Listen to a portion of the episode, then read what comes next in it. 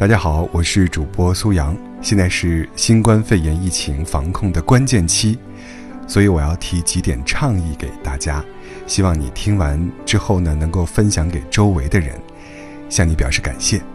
第一，切勿隐瞒病情，务必的如实报告。个人隐瞒病情或将列入征信的黑名单，甚至是触犯刑法。第二，积极的做好防护，减少线下的聚集，尽量线上办公，出门就戴口罩。第三，不造谣，不信谣，不传谣，关注权威信息。第四，积极的配合，主动检测，多体谅社区工作人员的付出，共同筑牢。安全防线。第五，多通风、勤洗手，做好个人防护，就是为战役出力。